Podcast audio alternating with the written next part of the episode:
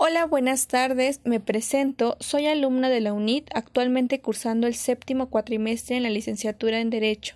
Mi nombre es Diana Laura Melchor Ramírez. Mi asesor académico es la doctora Mónica Campos Medina, licenciada en Derecho y cuenta con un doctorado en Educación.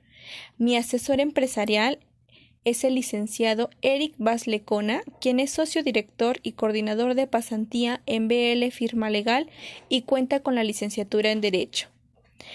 El lugar donde yo haré mi estadía es en un despacho con el nombre BL Firma Legal, quien fue fundada en el año 2012 por el ahora maestro en Derecho Penal José Guadalupe Baslecona, con el firme propósito de brindar servicios de representación legal y capacitación jurídica en todo el país.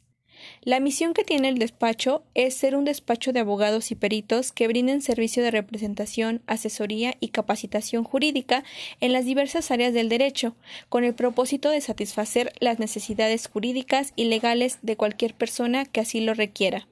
La visión del despacho es ser una empresa líder en el sector de servicios jurídicos y legales a nivel nacional, posesionándose como una de las principales alternativas para satisfacer las necesidades de la comunidad, con un equipo comprometido que proporcione servicios que satisfagan las necesidades de la comunidad.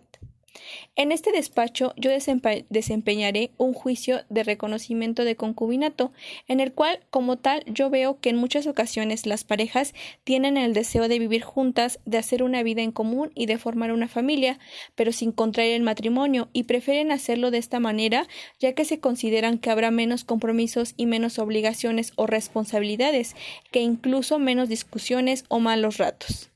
Ya como vemos, el concubinato genera también derechos y obligaciones recíprocos. Regirán al concubinato todos los derechos y obligaciones inherentes a la familia en los que resulten aplicables. Como tal, el concubinato genera entre los concubinos derechos alimentarios, también sucesorios, independientes de los demás derechos y obligaciones reconocidos por los códigos civiles. En este caso, yo me guiaré por la legislación del Estado de México en su artículo 4.43 y 4.404 del Código Civil del Estado de México.